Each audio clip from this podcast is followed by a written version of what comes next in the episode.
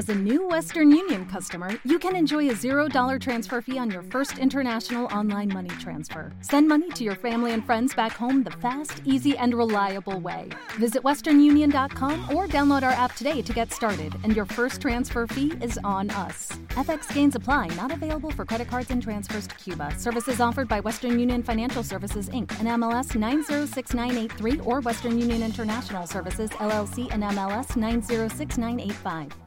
Carry me for my buggy.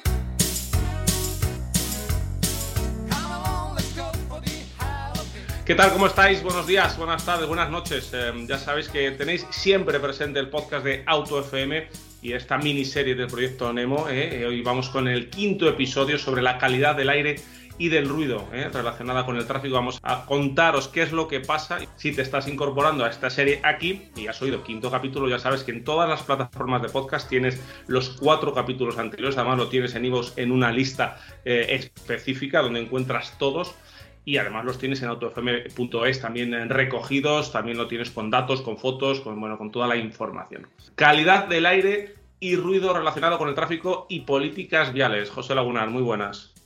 Muy buenas, Fernando. Pues como dices, ya es el quinto episodio y es que es un tema tan extenso que da para, para, un montón de cosas. Y precisamente con el tema de la calidad del aire hay un montón de mitos que a lo mejor todos nos terminamos de creer o no nos terminamos de creer porque da la sensación de que es un enemigo invisible. Tienes a los invitados perfectos para diferenciar lo que es realidad, lo que es mito y sobre todo lo que es dato, porque como tú bien dices, Fernando, el dato mata al relato. Efectivamente, eh, tenemos toda la imagen de, ese coche echando humo, un humo negro que contamina, y claro, eso ya no lo vemos, ¿no? El, automóvil ha evolucionado mucho, pero que no lo veamos no significa que haya otro enemigo silencioso, que haya otro veneno eh, que no se ve, que muchas veces ni se huele. Eh, y que está ahí. Y nos eh, están ayudando a abrir los ojos. Hoy tenemos un equipazo de gala. Desde Opus RS, que ya sabes quién son, porque tenemos un capítulo donde os, os lo explicamos, tenemos a Josefina de la Fuente y a Javier Buigas. Bienvenidos. Hola, buenas, buenos días. Hola, buenas. Y desde Cartif, eh, desde este centro que tenemos en Valladolid, tenemos a Dolores Hidalgo y a Sergio Sanz. ¿Cómo estáis? Hola, buenos días, ¿qué tal? Buenos días. Buenos días y bienvenidos. Hoy añadimos uh, una uh, nueva participante. Hoy nos acompaña también Cecilia Matea, que trabaja en Transport and Environment. Es una organización que promueve soluciones de movilidad sostenible en Europa. Actualmente, Cecilia está trabajando como Police Officer en proyectos dedicados a la sostenibilidad del proceso de fabricación de baterías de vehículos eléctricos, además de trabajar en proyectos de mejora de calidad del aire en las ciudades europeas. Eh, Cecilia, antes de llegar a Transport and Environment, eh, trabajó en Bruselas como representante frente a las instituciones europeas de una empresa del sector de automoción, con lo cual sabe de lo que estamos hablando. Bienvenida, te estrenas hoy en Auto FM. Bienvenida, Cecilia. Hola, buenos días, muchas gracias. Bueno, pues muchas gracias por acompañarnos y ya sin más preámbulos eh, arrancamos este podcast. ¿A qué y a quién afecta la mala calidad del aire producida por las emisiones del transporte, en, en general eh, por todas las emisiones, Javier? Bueno, pues eh, realmente es un problema que nos afecta a todos. Como bien decías, es un, es un enemigo silencioso, al final eh, está en el aire que respiramos. Y ahora que llevamos ¿no? también pues, varios años de, de, pandemia con el coronavirus, nos estamos dando cuenta del peligro que tiene eh, respirar cosas que no estamos viendo, ¿no? Pues con, con, la contaminación del aire es exactamente lo mismo. Eh, los datos realmente son, son bastante impactantes. Es algo que estamos todavía descubriendo cada día más, cada año salen más publicaciones y, se sabe más de los importantes daños que tiene la contaminación atmosférica en todos de nosotros, ¿vale? Los últimos estudios pues van desde los 6 hasta los 9 millones de personas que mueren de manera prematura cada año en el mundo por respirar aire contaminado. Podríamos decir que de media el primer efecto que tiene esto es eh, la salud de las personas. Eh, de media unas 7 millones de personas mueren cada año por respirar aire contaminado. Y esto pues, tiene implicaciones de, todo tipo. Tiene implicaciones eh, productivas, operativas, bajas laborales por enfermedades, baja la productividad de las empresas. Hay un informe también del Banco Mundial que estima que la contaminación atmosférica tiene un impacto del 3,5% del PIB, del Producto Interior Bruto, con lo cual es, brutal, solo por, pues, por enfermedades, bajas laborales, baja productividad. Eh, hay gente que por respirar aire contaminado pues tiene más alergias, tiene más asma, eh, tiene a lo mejor más enfermedades respiratorias. Es al final pues un problema que nos afecta a todos, principalmente a las personas, y luego también a los ecosistemas también tiene cierto impacto en reducir eh, la, eficiencia de, los cultivos, eh, en fin, es un, un, problema que tenemos alrededor nuestro, invisible, flotando en el aire y que afecta de manera muy compleja y a gran escala a, a todas las poblaciones de diferentes medios. Estamos todos implicados, nos afecta a todos, nos implica a todos, por eso es un problema que entre todos eh, debemos de resolver. Javier, ¿y de dónde salen estos datos de, medio millón de muertes prematuras en Europa por, la contaminación? Mm, bueno, hay múltiples fuentes, como decía. Eh, de hecho, ahora cada, cada, año están saliendo más publicaciones. Es algo que en la última década, los últimos 20 años podríamos decir, pero sobre todo la última década se ha estado investigando más y cada vez hay más análisis independientes que utilizan diferentes metodologías para, para hacer estas estimaciones, ¿vale? Eh, al final de cuál es el daño en la salud, de, pues de, de abajo arriba y de arriba abajo. Y, y, lo curioso es que están todas llegando a, a cálculos similares, ¿no? A estimaciones similares. Son, son, siempre estimaciones. Es imposible saber con, con exactitud, ¿no? El número exacto de cuántas muertes provoca la contaminación atmosférica. Solo podemos hacer una estimación.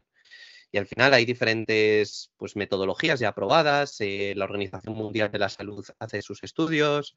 Eh, hay otros estudios del Institute for Health Metrics and Evaluation y las dos además utilizan diferentes, eh, pues podríamos decir, alcances estadísticos y llegan a cifras similares. Al final se tiene que analizar cuál es el impacto en la salud que cada vez se descubren más cosas, ¿no? A nivel cardiovascular, respiratorio, cánceres, etcétera, y se van haciendo eh, análisis poblacionales, comparando unas poblaciones con otras, eh, por diferentes grupos, y, y, más o menos, yo tampoco soy experto en salud, eh, se hacen pues funciones de, de, mm, de exposición-respuesta, y al final se acaba calculando en toda una población cuál es el número de, podríamos decir, personas que han fallecido que no habrían fallecido si no hubiese eh, contaminación atmosférica, ¿no? O sea que son, eh, muchas veces uh -huh. se habla muertes evitables, realmente. Sí, sí, y de, te das cuenta cuando oyes estos datos de que muchas veces cuando hablamos de problemas de emisiones, cuando hablamos de problemas de movilidad, cuando hablamos del coche eléctrico de combustión, eh, parece que solo afecta a los conductores a la hora de la movilidad, pero nos eh, olvidamos de la salud, que es lo más importante, por eso en esta serie de programas eh, estamos educando, yo creo, a muchos ciudadanos para que entiendan cuál es el problema real. Cecilia, y para poner remedio a todo esto que nos está contando Javier, eh, pues sabemos que hay planes de, planes de calidad del aire. ¿Qué son? ¿Cómo surgen? ¿Quién tiene que implementar estos planes de calidad del aire, Cecilia? Sí, exactamente. Pues por una parte está la, Unión Europea, que hace dos años sacó un plan de, cero contaminación del aire y este plan es para 2030 y el objetivo es de, eh, de reducir el número de muertes causadas por contaminación del aire del 55% entre eh, 2030. Entonces, el, la Unión Europea sin duda juega un papel muy importante también con eh, legislaciones que van hacia uh, los, las emisiones de los coches, de la industria y todo eso, pero un papel muy importante lo, lo, tienen las ciudades, las ciudades con las zonas de, de, bajas emisiones y de ceros emisiones, como estamos viendo cada vez más al día de hoy. Uh, porque al final estas zonas de bajas emisiones van a, a proteger la salud de, lo, de, los ciudadanos. Efectivamente, esas zonas de, de bajas emisiones que sabemos que van a llegar ya en España en breve, a todos los municipios de más de, de 50.000 de 50 habitantes y que, bueno, pues que muchas veces, como digo, nos centramos en que el problema va a ser la movilidad, el problema va a ser cómo entrar, cómo salir. No, el problema es que nos tenemos que cuidar de todo este tipo de, de emisiones. Eh, Javier, recordad a nuestros oyentes qué tipo de contaminantes y partículas mide esa homologación Euro 6 de la que tanto hemos oído hablar y qué se mide en las IPVs. Bueno, primero Sí, son dos, son dos cosas muy diferentes. Primero tenemos eh, la norma, las normas euro, como dices, que la más reciente es la Euro 6. eh, o sea, han ido implementándose directivas desde hace, sí, como 30 años en Europa, eh, que establecen cuáles son los límites de emisión que pueden tener los vehículos, los coches, las furgonetas, las motocicletas, lo que sea, para poder comercializarse. Eh, se empezó con la norma Euro 1 y luego ha ido pues Euro 2, Euro 3, Euro 4, que al final es un reflejo también pues de cómo, cómo antiguo es el vehículo, ¿no? La más reciente es la Euro 6 y Sí. en esta normativa se regula eh, bueno, el monóxido de carbono, que es un contaminante nocivo, se regulan eh, los óxidos de nitrógeno, los famosos NOx, ¿vale? Em, también se regulan los hidrocarburos inquemados, eh, pues imagínate de la gasolina o no, del combustible que no se llega a quemar, que al Sí. final también son compuestos volátiles que, que también son perjudiciales. Déjame que Y- haga aquí un paréntesis, Javier. Esos, eh, Sí. eso que nos dice ahora Javier, que es esas partículas sin quemar, eso es un problema a- que se agrava cuando tienes un parque móvil muy antiguo como aquí en España y los coches tienen esos motores ya con 15, 20 años que les cuesta más eh, la carburación. Sí, sí, luego podemos entrar también en ese, en ese punto de tanto de antigüedad como de mantenimiento, ¿no? Que también hablamos en otro, en otro programa, porque no son, están asociados, pero no es necesariamente lo mismo, ¿no? Em, y luego tenemos pues las partículas. Eh, las partículas se regulan pues eh, a nivel PM, material particulado, eh, o cantidad de masa particulada emitida por el vehículo, y también número de partículas. Eh, son diferentes maneras de, de medirlo, ¿vale? Esto es lo que se regula en la homologación. Entonces, a los vehículos se les pone pues, en un ensayo, hay diferentes tipos de ensayo ya en la Euro 6, em, en los que se, bueno, primero, primero como en un laboratorio, como en un banco de rodillos, eh, se pone el vehículo a correr y básicamente pones, enchufas una manguera en el tubo de escape que Sí. van los contaminantes a una bolsa por, por- por reducirlo, ¿vale? A, a la- a algo simple. Sí, Y luego en una, en una bolsa vas acumulando toda la contaminación y cuando termina un ciclo de conducción, pues vas, llevas la bolsa al laboratorio y ves eh, pues cuántos, ¿no? cuántos gramos de óxido de nitrógeno, por ejemplo, se han emitido durante tantos kilómetros recorridos. ¿vale? Sí. Eh, lo interesante de la norma Euro 6 es que introduce también un nuevo concepto y un nuevo tipo de ensayo que se llama RDE, de Real Driving Emissions, emisiones en condiciones reales de circulación, podríamos decir. Entonces, aquí lo que se le está haciendo a los vehículos es instalar un equipo PEMS, que es como un laboratorio portátil, en el maletero del vehículo, para analizar las emisiones del vehículo, no solo en un laboratorio, en un banco de rodillos, sino como en un circuito. ¿De acuerdo? Es algo similar, pero es como instalar un laboratorio portátil en el coche y empezar al coche a darle vueltas. Y esto se hace porque fue muy evidente, ya se sabía desde hace tiempo, pero sobre todo con el famoso caso del Dieselgate, pues que las emisiones en el mundo real son diferentes que las emisiones eh, ¿no? Eh, conduciendo o poniendo el coche en un banco de rodillos o algo así. ¿no? Sí. No, no eres capaz de simular las emisiones reales. Y claro, esto ahora tiene, tiene una componente curiosa y es que esto no se está haciendo en la ITV. O sea, ahora tenemos un, un pequeño desfase porque la homologación o los límites que se ponen a los vehículos antes de permitir su comercialización, ¿no? que estos son las normas euro, empiezan a intentar ser más realistas, parecerse más a las emisiones del mundo real, pero el método de control en las ITVs sigue siendo, pues, podríamos decir, bastante deficiente o muy poco realista. Se te coge el coche eh, parado, eh, ni siquiera con carga, ¿no? O sea, ni siquiera se te pone en un banco de rodillos, sino que estás ahí en parado, pisas el acelerador en ralentí y, y encima solo se mide para los gasolinas el monóxido de carbono y para los diésel eh, la opacidad. Con lo cual, pues es un método un poco deficiente. Y de aquí... Tan eh, deficiente, tan deficiente, Javier, que, que un gran grupo, una gran eh, conglomerado de marcas los ha estado engañando hasta hace muy poquito. Sí, a ver, o sea, cada, cada tipo de ensayo es lo que es. Y la ITV, pues eh, ese tipo de ensayo está pensado a lo mejor para, para encontrar cosas grotescas, ¿no? Podríamos Claro. decir. Oye, Cecilia, eh, eh, estamos hablando de. eh, hablamos ahora de, de- de las partículas que mide la, homologación Euro 6. No sé si tú nos puedes también eh, comentar por qué se ha aplazado tanto la llegada de la normativa Euro, Euro 7. pues un poco por, grande parte por los intereses de, la industria misma, ¿no? de, coches. En TNI estamos eh, un poco decepcionados con la Comisión Europea, sinceramente, porque es importante que tengamos cuanto antes eh, los, los, los, límites de, de, Euro 7, porque al final estos son coches que vamos a tener hasta uh, 2040, 2045 al final. Y aunque el, el, número de coches eléctricos esté creciendo en Europa, hemos alcanzado un 10% el año pasado, en 2021. Um, los límites de Euro 7 son muy, muy importantes para la, la, salud de todos los ciudadanos. Efectivamente. Oye, Cecilia, ya que, ya que estamos, ¿quién emite más? ¿La industria o el transporte, o el transporte rodado? Pues escucha, no es una, no es una pregunta con una respuesta simple. En Europa, para que tengas una idea, el 20% de las emisiones totales de la Unión Europea vienen del transporte. De ese 20%, el 40% vienen de coches. ¿Ok? Y además, las emisiones de transporte eh, son las únicas que en los últimos 20 años eh, no han parado de crecer, mientras las, las emisiones de la industria sí han bajado.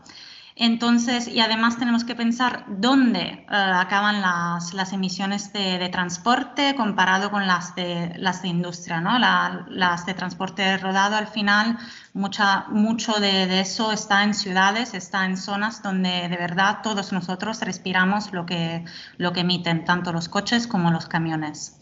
Con lo cual, mi, respuesta sería, es más importante, son más importantes en muchas condiciones la, las emisiones de los coches. Queremos también saber, que nos expliquéis bien eh, algo que nos, eh, nos, parece muy contradictorio, ¿verdad? Que es que desde el inicio de estas normativas eh, euro, que los límites de emisiones se han reducido entre un 90 y un 98%, una, una barbaridad según de qué contaminante estemos hablando. Mientras que según se informa en el MITECO se observa una reducción de solo un 54% para el mismo periodo. Javier, homologación contra realidad. Sí, eh, es que va un poco en línea con lo que estaba comentando antes, ¿no? Efectivamente, las, o sea, los límites en, en, la homologación, los límites de la norma euro, se han ido reduciendo enormemente, ¿no? Eh, una barbaridad. Entonces, uno esperaría que si los límites desde hace, pues eso, 20 años o 30 años se han reducido un 90%, pues las emisiones que luego uno observa, ¿no? Eh, de, lo, de los vehículos, del tráfico, del transporte rodado, pues sea igual, ¿no? O al menos de, del orden. Y no lo es para nada. Eh, ¿Cuál es el problema? Pues que, claro, que una cosa es el límite que a ti se te ponga cuando certificas un vehículo y luego cuáles son las emisiones reales que va a tener ese vehículo a lo largo de toda su vida, además. Y en función de pues, múltiples variables que no se contemplaban en, en las normas más antiguas, ¿no? Como decía ahora, en la Euro 6 se ha intentado ser eh, un poco más realista, o sea, intentar poner un método de ensayo más cercano a la realidad, pero aún así seguimos viendo grandes discrepancias ¿eh? y en, en, las mediciones que hemos hecho a lo largo de Europa, bueno, pues eh, eso también está publicado que, que la, las emisiones reales de, la, de, las Euro 6 pues están todavía por encima de, del límite, del límite de homologación. Por eso hay una discrepancia, ¿vale? Simplemente, pues, incidir en, claro, el, el, problema es que no tenemos un control ahora mismo sobre esto, ¿no? Que, que, va un poco todo en línea de Nemo, ¿no? Que si solo nos fijamos en que los límites de la homologación, que es al final en lo que se defienden eh, muchos planes, eh, bajen un 90%, pero la realidad es otra, como no se está controlando la realidad y no se está midiendo, porque la ITV tampoco se miden las emisiones reales, pues tenemos un problema, ¿no? Por eso lo que estamos aquí planteando en Nemo, que es que haya un control real, ¿no? que se midan las emisiones de los vehículos eh, en las ciudades. Desde Transport and Environment, ¿cómo se está trabajando? ¿Qué, qué, qué podéis hacer eh, para que no exista esa diferencia ¿no? entre la realidad y, y, y la normativa? Eh, pues esta es una de las, de las cosas que estamos, que estamos pidiendo que se incluyan en, en Euro 7, por ejemplo. Uh, luego estoy totalmente de acuerdo con lo que ha dicho Javier, uh, que, es, que es muy importante también que los gobiernos nacionales estén al tanto y empiecen a medir, ¿no? sobre todo en la parte de, camiones, donde vemos mucho eh, mucho juego ¿no? que hacen tanto los fabricantes como los, los, que utilizan los camiones para, ahorrar pues lo que sea, que sea uh, gasoil o todo eso. Y también un papel importante, vuelvo a lo mismo, lo juegan las ciudades al final, mm. porque las ciudades tienen eh, la posibilidad de verdad decir, no, tú no puedes entrar en mi territorio, que es un poco distinto a lo que puede decir o no la Unión Europea. Y otro de, los problemas que tenemos es el ruido, ¿no? Eh, el ruido lo tenemos presente, pero no sé si desde la sociedad tienen presente que, es que supone un problema real de salud. lanzo el debate a la mesa. ¿Quién causa el ruido? ¿Qué problemas ocasiona el ruido? ¿Se está trabajando también para, eh, en, esta, en, esta, línea? Dolores, Josefina, ¿qué habéis hablado? Bueno, pues eh, el ruido también es un problema, obviamente, y eso, eso no es tan, tan eh, detectable a simple vista, porque claro, la contaminación en muchos casos la vemos, la contaminación atmosférica la vemos, el humo lo vemos, el ruido no lo vemos, pero sí lo detectamos y es eh, bien conocido la cantidad de enfermedades asociadas al ruido en, la población, principalmente eh, bueno, pues eh, la, generación, la falta de sueño, por ejemplo, la falta, el, no poder descansar, el estrés de algo que te está molestando y que no sabes qué es. Entonces, todos estos efectos al final van minando la salud del, del ciudadano y no solo que te genera ese malestar de la persona, sino que se traduce en costes, en costes sanitarios, porque hay más, eh, eh, la gente va al médico a ver qué le pasa, son costes sanitarios, hay costes por bajas laborales, por ejemplo, es, una cosa que quizás no es tan patente como, como una enfermedad pulmonar, por ejemplo, causada por, un, humo contaminado, pero eh, el número de, de, bajas laborales asociadas al ruido va también en creciente, es creciente en, estas, en esta sociedad actual. Con lo cual, el efecto, eh, los efectos son considerables. Y creo que Sergio eh, tenía algunos datos, ¿verdad, Sergio, de lo que supone el ruido en España? Sí, eh, sí que es cierto que hay información pública disponible para, todos en, la página de la, de la Agencia Ambiental Europea. Y, bueno, sí que hay que comentaros que en España 5,1 millones de, de españoles estuvimos expuestos durante largos periodos de, tiempo a niveles altos de ruido, de los cuales estos 5,1 millones, 4,5 eh, millones eh, estaban localizados en, el interior de las ciudades, es decir, que mm, casi el 90% de las personas que están expuestas a altos niveles de ruido están, están en el interior de ciudades. Entonces, mm, cabe, es razonable ¿no? pensar que igual hay que mm, plantear actuaciones eh, en esta línea, en, reducir los ruidos en, en las ciudades. También, bueno, eh, hay un ranking de, ciudades españolas eh, con más población expuesta al, ruido. Y como comentar eh, a nivel particular que La Coruña es la ciudad con, más, parte de su población expuesta al ruido. Un 96% de sus habitantes estuvieron expuestos a niveles altos de ruido durante largos, de, largos periodos de tiempo. por contra, Madrid, Madrid que es la capital, que es la, ciudad más poblada de España, un de la población estuvo expuesta, a estuvo expuesta a esta situación. Así que bueno, cabe, cabe destacar que igual sí que sería importante eh, identificar cuáles son estas fuentes de, ruido y, cómo podemos actuar sobre ellas. Que, quería comentar que hay un tema curioso respecto a eso que decía Sergio de Coruña, y es que la gente no, a veces no, lo sabe, que Coruña es una de las, de, las poblaciones más densamente pobladas de, de Europa. ¿vale? Y, normalmente está asociado las metrópolis más densas con, mayores problemas tanto de ruido como de contaminación atmosférica. ¿vale? Por eso aquí también desde NEMO eh, entendemos que es un problema que se puede resolver o atacar eh, por las dos vías. ¿vale? Y por eso todo el problema de las ciudades que cada vez están siendo más grandes y más densamente pobladas. Te preguntaba Cecilia que si desde tu organización también imagino sois conscientes, ¿no? Y también tendréis eh, el foco puesto en, el ruido como contaminante ambiental. Pues la verdad que, que no. Transport Environment hace muchos años sí trabajaba en el tema de ruido, pero en estos últimos años nos hemos enfocado más en la parte de contaminación del aire. Lo que sí puedo mencionar es que el plan que mencionaba antes de, cero contaminación para 2030 de la Unión Europea eh, quiere también reducir del 30% las personas que sufren de, de, molestias no crónicas, digamos, de, ruido. Con lo cual, a nivel de, Unión Europea sí que es un tema muy importante. Y también eh, entiendo que desde los ayuntamientos también se puede trabajar en esta línea ¿eh? contra el ruido y contra con la contaminación ambiental. Es uno de los eh, organismos, digamos, Josefina, los ayuntamientos, donde más hay que trabajar con ellos porque tienen de la mano esos núcleos urbanos donde, esos, donde más gente hay, donde más contaminación hay, tanto acústica como ambiental. Sí, efectivamente. De hecho, en las zonas de bajas emisiones, que es, como sabéis, va a ser obligatorio incorporar a partir de ciudades de más de 50.000 habitantes a partir del año que viene, eh, se contempla el ruido como, una derivada eh, de igual importancia que las emisiones contaminantes en el aire.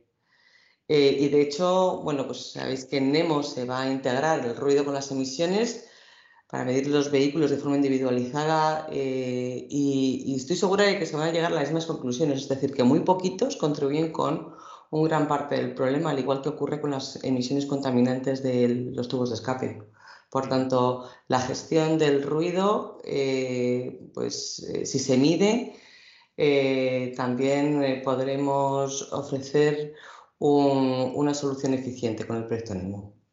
bueno, pues en esa línea también se, está trabajando. José, em, hoy te veo muy callado, pero bueno, la ocasión lo merece, ¿eh? porque hay eh, mucha información muy interesante, muy importante, y creo que hemos analizado cosas que, que, nos interesan a todos. Sí, bueno, es que hay un panel de expertos muy amplio. ¿Qué voy a decir yo, Fernando? Yo solo puedo escucharles. Lo que yo sí que me gustaría es que nos dieran dos o tres pinceladas para que esos ayuntamientos entiendan perfectamente cómo todos estos expertos que hemos traído a AutoFM les van a poder ayudar ya, desde mañana mismo, con el proyecto Nemo y con todas las tecnologías que venimos hablando de ellas en esta miniserie. Entonces yo sí que pediría, antes de despedir el programa, que, que nos ayuden a convencer a todos esos alcaldes, a todos esos grupos municipales, para que se pongan ya a trabajar trabajar en las emisiones, pero también en el ruido. Me ha encantado cómo habéis terminado el programa hablando del ruido, porque me parece que es un problema también muy importante, muy desconocido.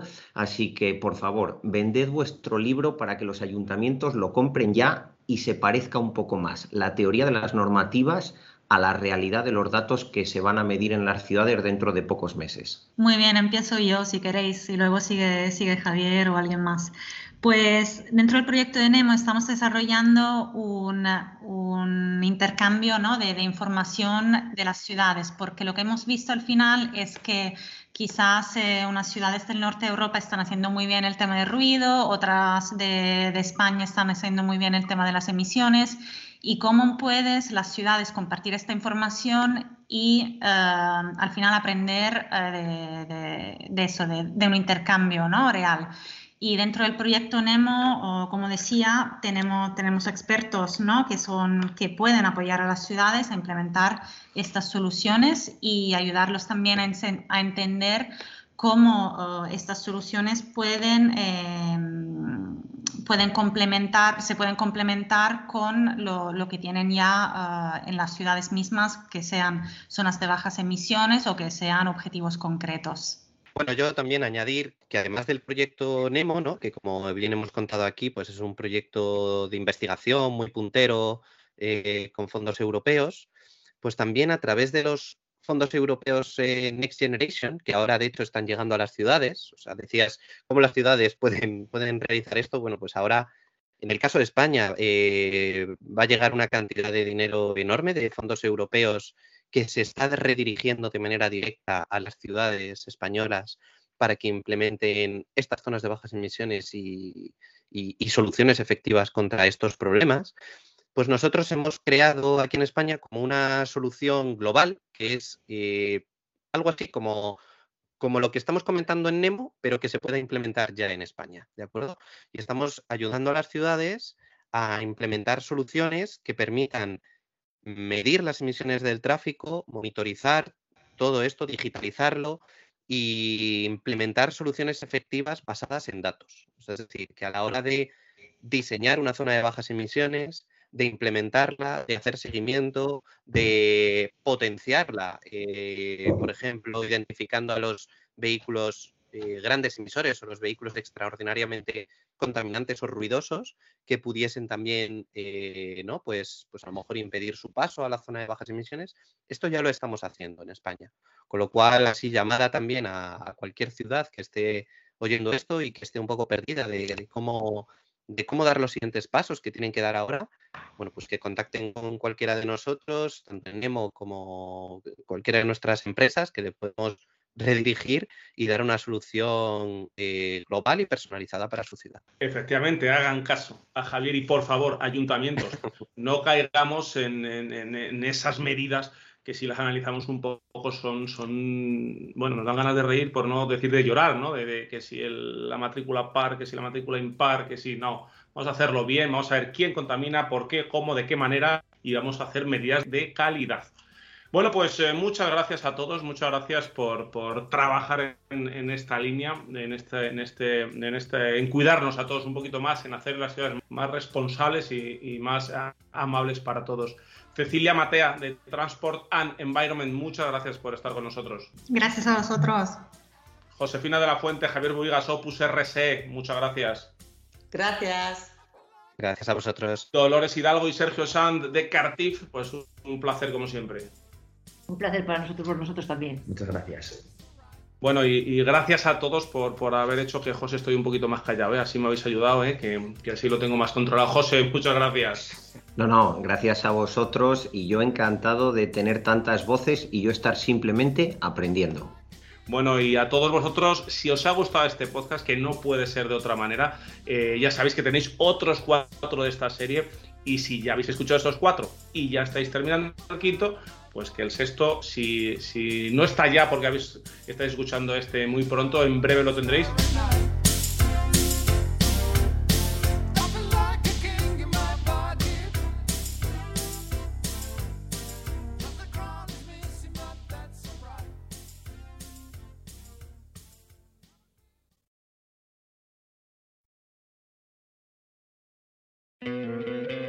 ¿No te encantaría tener 100 dólares extra en tu bolsillo? Haz que un experto bilingüe de TurboTax declare tus impuestos para el 31 de marzo y obtén 100 dólares de vuelta al instante. Porque no importa cuáles hayan sido tus logros del año pasado, TurboTax hace que cuenten.